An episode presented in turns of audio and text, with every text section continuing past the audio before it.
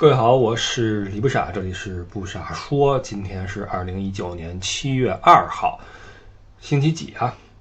不重要啊。我们已经很久没见了，因为在之前数周吧，小一个月了吧，还是一个月了？呃，说我们之后，呃，短则几个礼拜，长则几个月，我们这个节目会暂停更新。这是在微博上面啊放了个置顶。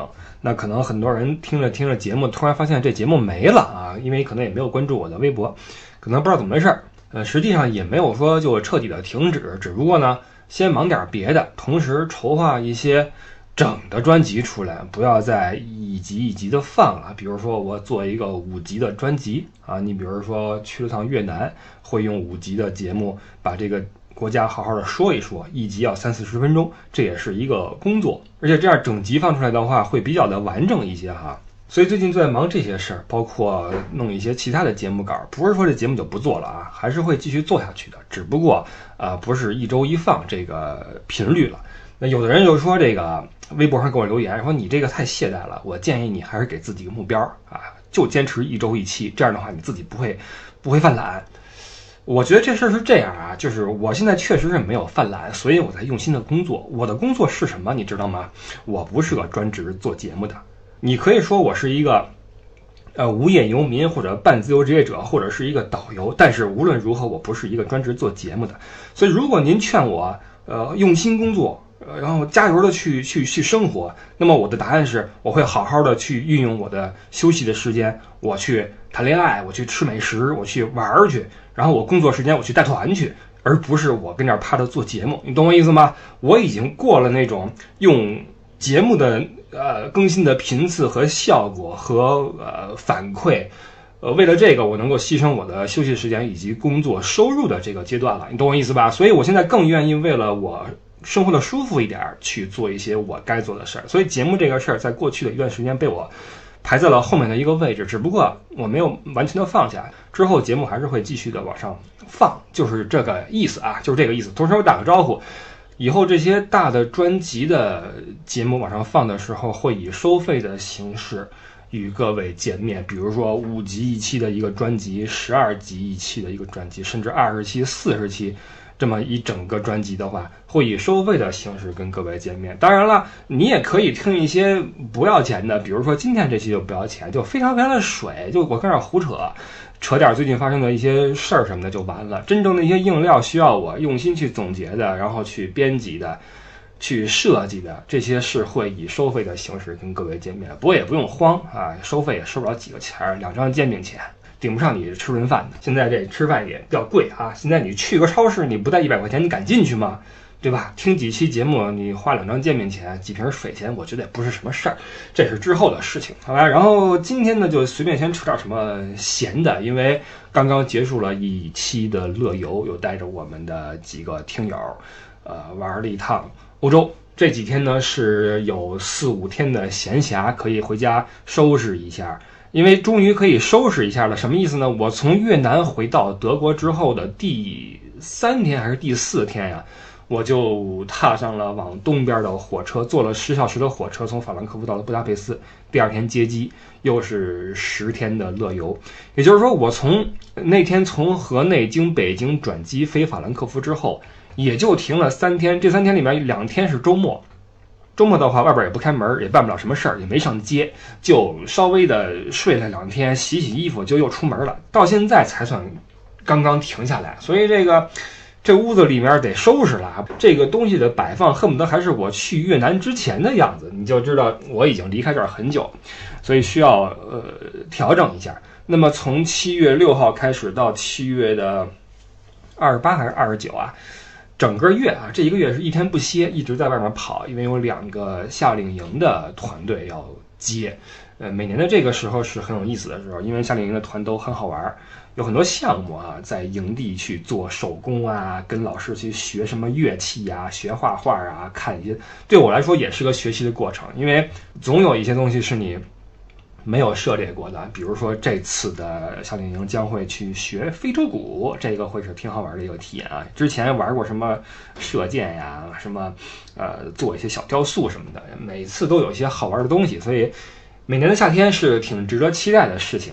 那么在这期间呢，还是要带着话筒，带着笔记本，因为晚上还要去录节目也好，或者呃整理一些材料也好啊，这是之后这一个月的事儿。那么刚刚结束的这个乐游。呃，有一点就是比较糟糕，就赶上了欧洲酷暑，极其的热。今天好多了，今天的最高气温应该是二十七度吧，二十六度。那几天就是三十七度、三十八度的样子，然后在外面走，你就知道这是多么痛苦的一种体验。呃，欧洲这边真的是越来越热了啊！我记得我刚来的时候，二零零一年，我记得很清楚当时的气候和天气啊，也是因为刚来，所以印象特别深。当时是。经常的是天阴阴的，然后下点雨，一点都不热。到了七八月也没那么热。结果今年好，这刚六月底七月初的样子，气温已经，我上个周日法兰克福三十九度，天气预报说是四十度，然后呃改成了三十九度，极其的恐怖。因为你们知道，欧洲在阿尔卑斯山以北的话是没有空调的，那在意大利那地方才有空调，所以在山北，在德国、法国这些地方，你家里面就很痛苦了。你想怎么过？尤其是像我这屋子是顶楼。然后太阳就直射在楼板上，就弄得我这屋很热。我从乐游回来，我从慕尼黑坐火车回到法兰克福，当时到家是晚上十二点四十左右。一进门，因为我这门是关着的，窗户也关着的，然后我一看屋子里的温度是三十点一度，能想象吗？晚上十二点半啊，晚上十二点半，经过白天的烤之后，白天的炙烤之后，呃，到了十二点半，气温是三十三十点一度，赶紧开门开窗，气温才算降下来，然后迎来了那个周日，周日是最热的一天，三十九度。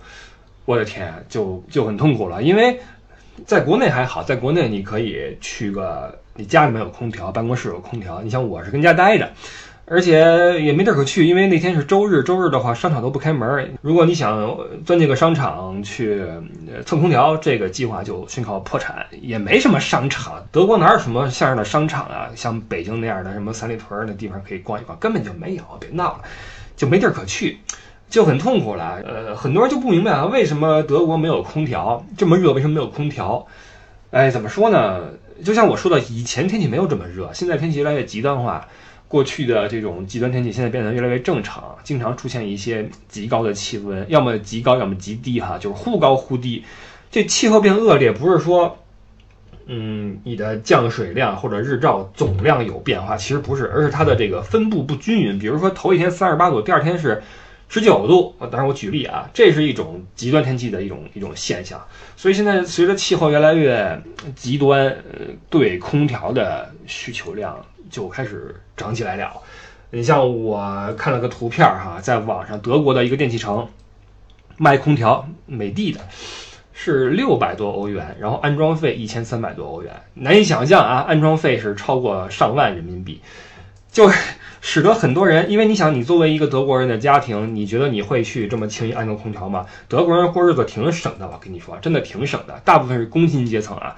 你想，一个月平均工资是两千七，你空调花去了小两千欧元，然后你为的是这一两个月之间出现的几次极端天气，你觉得值不值？因为通常来说，这边的晚上并不热，晚上不需要开空调睡觉。说实话，打开窗的话还是挺凉快的，二十四度。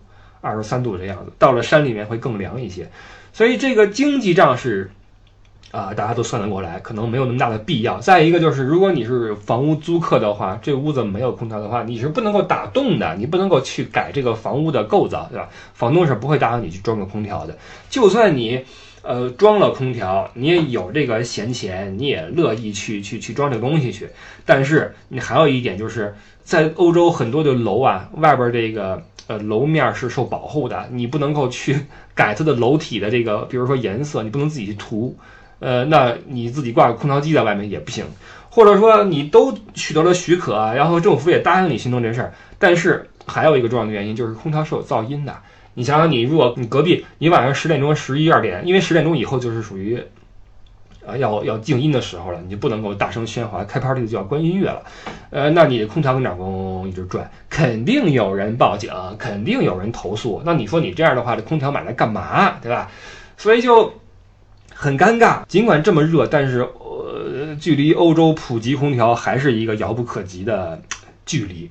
那么在这种情况下，就就很多网站、媒体什么的给出一些呃建议啊，酷暑的建议，比如说多喝水，喝什么样的水，然后避免紫外线直射，然后给出那个全国全德国的紫外线强度呃分布图，比如说哪个州是九级，九级就是最强，哪是七，哪是六，然后多少是比较适合人类去晒等等，都是这些知识。然后还有一个挺神的，我在公众号里边写的一篇啊，就是教你怎么自制一个山寨空调。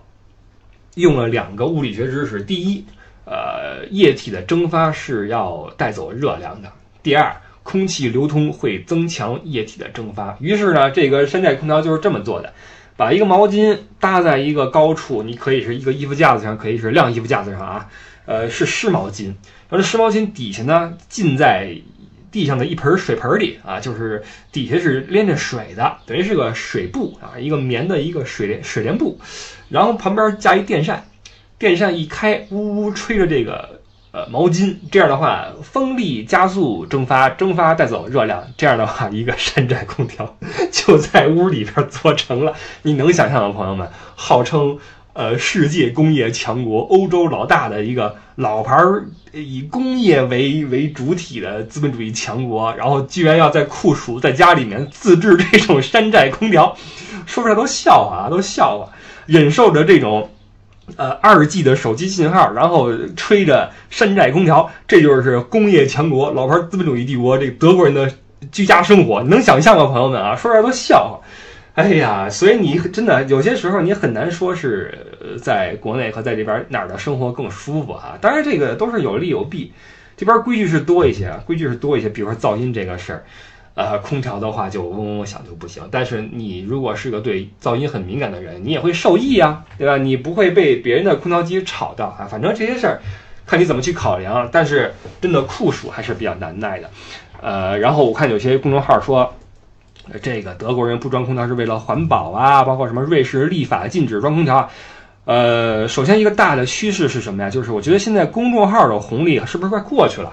就是那些那些特别扯的公众号的受众越来越少了，就是那些把题目里面经常加上中国人或者震惊或者呃谁谁谁呃沉默了，谁谁谁流泪了，据说百分之多少的人怎么怎么样了，你还敢吃吗？就这些标题的公众号好像受众少一些了，以前还经常能受到，比如说家里边的三姑四婶儿发来的文章哈，说。比如说啊，香菇正在毒害八亿中国人，你却还在下饭，什么就这种文章啊，就就反正就是，我觉得这个这种公众号的红利好像过去一些了。现在公众号的转发力度没有那么强了，好像是哈。然后那些鸡汤的也没了，这些特别扯的造谣的也没了哈。然后就有一个公众号上面说，这边是为了环保，所以不装空调。环保，如果你把声音污染当做一个环保的。条件的话，那么这是对的，但是他绝对没有说，我不认为他们是为了说，呃，排放什么热气什么的，这个，我觉得没有啊，我因为在商场里面，在办公室有些地方也是有空调的嘛，家里面没有，是因为他以前确实不需要了，以前确实没这么热，包括什么瑞士立法，全国禁止什么装空调，世界唯一的一个禁止装空调的国家。这些东西都别信了啊，都别信了。这么长时间了，慢慢的是不是应该适应这种特别扯的这种谣言式的公众号的文章了？好吧，尤其是我们的群里面啊，我们这十三个听友群，现在第十三个群今天已经到达了四百零四人了啊，快满了，该开第十四号群了。四零四是个有意思的数字哈，不说了。呃，在群里面我是。特别不希望看到总有人往群里面发这种文章，因为你稍微的去明辨一些是非的话，就会明白这些东西比较扯啊。所以我觉得随着我们接触垃圾的时间的变多，我们也能够学会垃圾分类。哎，垃圾分类啊，垃圾分类是个特别有意思的话题。最近因为在上海作为第一个试点，开始了这个这个分类的过程。呃，垃圾分类总的来说是个好事，当然是好事了。嗯，因为。呃，前一阵看了个文章，说在世界上哪个最深的海沟也发现了塑料的痕迹，就是现在已经没有世界上哪个角落是没有被塑料污染过的了哈。包括在什么海底的生物的呃体内含多少塑料什么的，这是一个让人很遗憾的事实。因为虽然这一刻不可避免，但是人类的发展总是会带来一些这样的啊我们不希望看到的结果。呃，而且在德国生活久了之后，在我上个月去越南的时候，我会发现那个地方的垃圾真的特别的多，尤其是白色垃圾啊。呃，去超市一趟，买点什么水果、牛奶和饮料的话，他能给你三四个塑料袋这么来来给你用，因为塑料袋是免费的啊。在中国，我记得是十年前吧，奥运会之前，北京已经是停止供应免费塑料袋了，你要买。呃，就是一个环保的一个进步，但是在越南到今天还在大量的产生白色垃圾，真的是时间久了之后，你会觉得有点不知道怎么办才好。而且在德国生活了十几年之后，习惯了垃圾分类之后，每次回国扔垃圾的时候，我真的是有一种觉得很抱歉的心态，就是垃圾就这么混着就扔出去了，因为这样对于垃圾之后的处理的话是一个很大的负担。但是因为大的系统没有支持嘛，就算你自己去垃圾分类，没有大的系统去支持你的话，你这么做也没有用。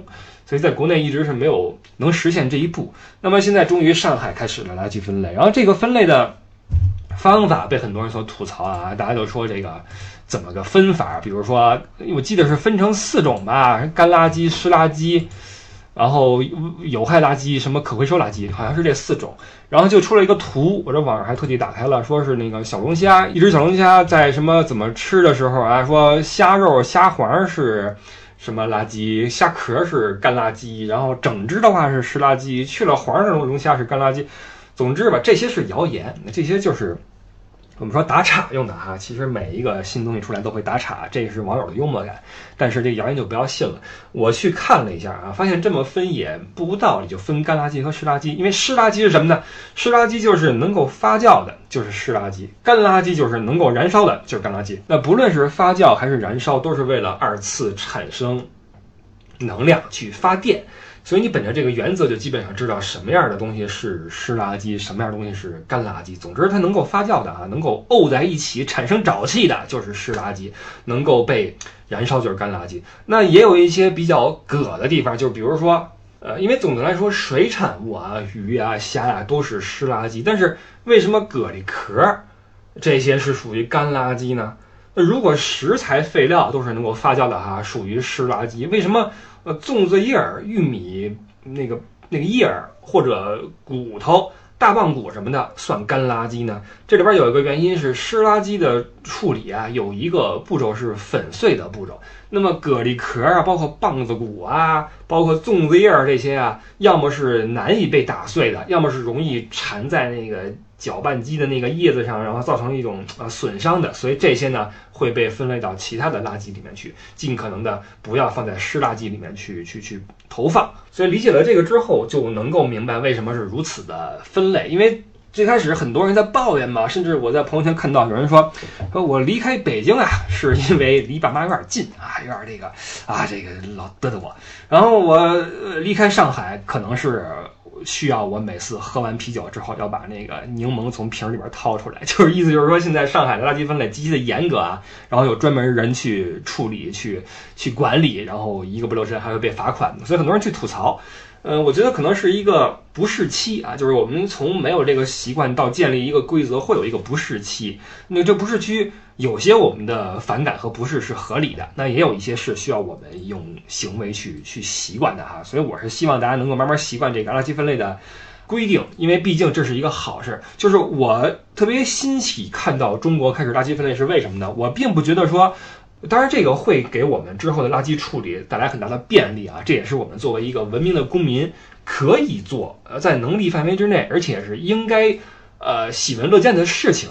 但是实际上，在我的脑海中有一个观点，就是只有那些发达国家，或者说有一定底蕴的经济底蕴的国家，才能够实施垃圾分类这个事儿。呃，因为大家都知道垃圾分类是有利于呃什么资源回收什么的，但是当你的重心、你的顾及的点不在资源回收，而在如何快速的创造资源的时候，创造经济利益的时候，可能你是顾不上垃圾分类这个事儿的。这也是为什么，比如说今天的越南还在大量的产生白色垃圾，超市的塑料袋白给随便给，甚至在芽庄的海边，有一天可能是因为洋流的变化啊。在海边吹来了无数的垃圾袋，真的是整个沿海的海滩沙滩上全是那个塑料袋，让人看到触目惊心。我们的环境就这么被破坏，真的是太不应该了啊！所以这个事儿在我看来，就像那种，比如说我们都知道投资是好事儿，我们都知道买房可以保值，我们投资什么可以啊盈利，但是。如果你没钱的话，你买什么房啊？你没钱的话，你投什么资呀？这些行为，这些可持续发展的、有利于自身、有利于国家发展的行为，只能是你到了一定发展程度之后才能够去顾及的事情。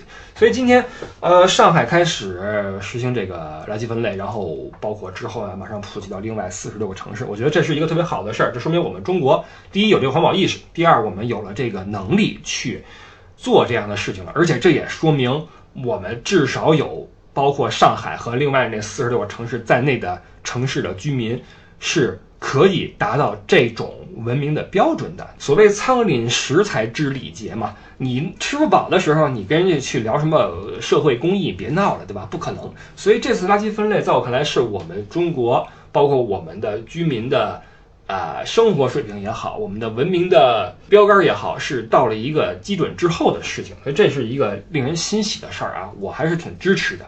只不过这个干湿垃圾，可能哥我也得也得好好的去体会一下，因为在德国不是这么分的，在德国的话，呃，厨余是一类，厨余就是所有厨房里边剩下的，不管是粽子叶儿，还是棒子骨，还是什么蛤蜊皮，还是鱼肚，还是什么大肠，全都扔在一起，扔在纸袋子里面啊。这个纸袋子是统一扔在专门扔厨余垃圾的桶里面，然后你作为户主，你在呃他要来收这个垃圾的时候，你把你的那个垃圾桶推出去，会有垃圾工人，然后定期的、定时的来收你的这个呃分类的分好类的垃圾。比如说每周三是，当然每周一次不够啊，呃，比如说每周三五一三五是收这个厨余垃圾，然后星期二是收纸，星期四是收包装，包装是单门的一类，就是所有的塑料。呃，泡沫塑料也好，什么人工合成类的什么聚酯纤维也好，这些都放在一起，所以基本上就是厨余一类，然后包装一类，然后纸一类，然后玻璃瓶一类。玻璃瓶的话还要按照绿色、棕色和透明三种去分别的地方不同的去排放。这个是欧洲的一个呃扔东西的一个标准。但是实际上，呃，尽管在这边这么多年，还是有一些东西我也拿不准。比如说，我有一个旧音箱，我要扔，扔哪儿呢？这是扔在啊包装里边，还是扔在什么地方？还是跟家具一样定时的去往街上扔的？我也不明白，我也得先查一下啊。所以呃，在哪个国家都有自己的一个标准了，只不过中国这个就是目前跟德国这还不太一样，分干湿，这个有点有点那什么啊。但总之这是一个好事儿，慢慢的我们中国也要踏入。那早晚也要踏入发达国家的行列。那么我们在这些细节上，我们公民也有我们自己的义务。以前我们节目里说过啊，你作为一个大国的国民，如果你向往成为一个大国的话，那么你作为一个大国的国民，你要有大国国民应有的体谅和心态。这一点我们能不能做到？我认为还差得很远。但是垃圾分类是第一步啊，所以这个垃圾分类，这是我的一点的小小的看法。嗯，所以就希望我们能够把这个小事儿做好吧。嗯，环保这个事儿，它是一个理念的问题，也是一个习惯的问题。你比如说，在这边哈，其实我现在有一个习惯，就是扔垃圾的时候，我会把那些包装盒啊，比如说一罐奶，你喝完了，你会把那个。这个奶给它，那利乐装给它按扁，按扁之后这样去扔，因为这也是环保的一种，就是它是一个事无巨细的事情，它既可以把它体现在垃圾分类上，也可以体现在比如说你的纸在扔的时候，你要给它压缩到一个最小的体积去扔，因为这样的话，你比如说啊，一个垃圾桶，一个专门扔纸的垃圾桶。政府可能现在是每个月清三次，但是因为你能够压缩这个体积，使得这个桶能够装更多的垃圾、更多的纸，那么政府可能以后一个月就来收两次就够了，那么就节省出了一次的收垃圾的这个这个流程。这样的话就减少了二氧化碳排放，因为不用车开过来，也减少了噪音，因为没有咣当咣当的去掉那个桶的声音，所以这也是一种环保的一种小的举措。所以这个事儿，我觉得其实。呃，我有个朋友，他老跟我说说你在节目里面多说说环保这个事儿，我一直没有提过，挺惭愧的。实际上，因为这个事儿，我是觉得你说多了，因为国情不一样，你说多了，很多人觉得我没必要，对吧？你在国内确实没必要，因为这纸你摁不摁，你都扔了之后会有人捡走，然后他自己去摁去，包括那瓶子什么的，会有人专门捡瓶的，把瓶子盖儿一拧，啪一踩，然后收走了，会有人去做这些事儿。所以我去强调这个也没什么大的意义，但是我还是希望。我们都有一颗环保的心，都有一个环保的意识，就是这个事儿是可以体现在方方面面的啊。方方面面，减少浪费，低碳出行，然后节省一切的呃消耗，然后尽可能的物尽其用啊，这都是一些呃能够让我们的地球变得更好的呃一些小的行为。虽然说这东西它需要政府大力的支持，但是最后执行的话还是我们人民，还是我们百姓，对吧？我们能做好一点就好一点儿。呃，说到这块儿的话，想起现在很多腕表的品牌啊，很多腕表的品牌也开始注重环保。你看，很多主题是跟海洋相关的腕表的款式，包括呃跟一些海洋生物相关的款式，都在呃建立专门的基金会去保护海洋，然后去去保护珍稀的海洋生物等等啊。所以现在这个这是一个大趋势，我认为啊，所以。呃，上海人，你们辛苦了，给我们做一个榜样。实际上，你们是中国的领头羊的啊，你们的经济是领头羊，对吧？给我们做个榜样，然后让我们之后的四十多个城市能够迎头赶上，让我们中国，让我们这个地球的环境能够越来越好。OK，这是我们今天的不傻说啊，随便说两句。然后下一期什么时候又不知道了啊，又不知道。呃，期间觉得烦闷的可以来群里聊天儿，呃，加乐游 E D D I E 啊，L E Y O U E D D I E，这是我们的听友群。或者去新浪微博艾特李不傻，这是我的微博啊。近期可能不会太频繁的更新，因为都在忙嘛。马上要跟学生们见面了哈，要扎进深山。哎呀，这个夏令营他每年都要进营地，营地在林子里面，环境是真的好，但是真的没网啊。德国这怎么回事？就还五 G 手机呢？别闹了！有很多人劝我说：“哎，你换手机，换个什么五 G 的，五什么 G？G 别 G 了，真的就。”哎呀，这边这个手机真的是头疼死了啊！那四 G 都没普及呢，还五 G 呢。哎，不说了，好吧，我们下一期再见，拜拜。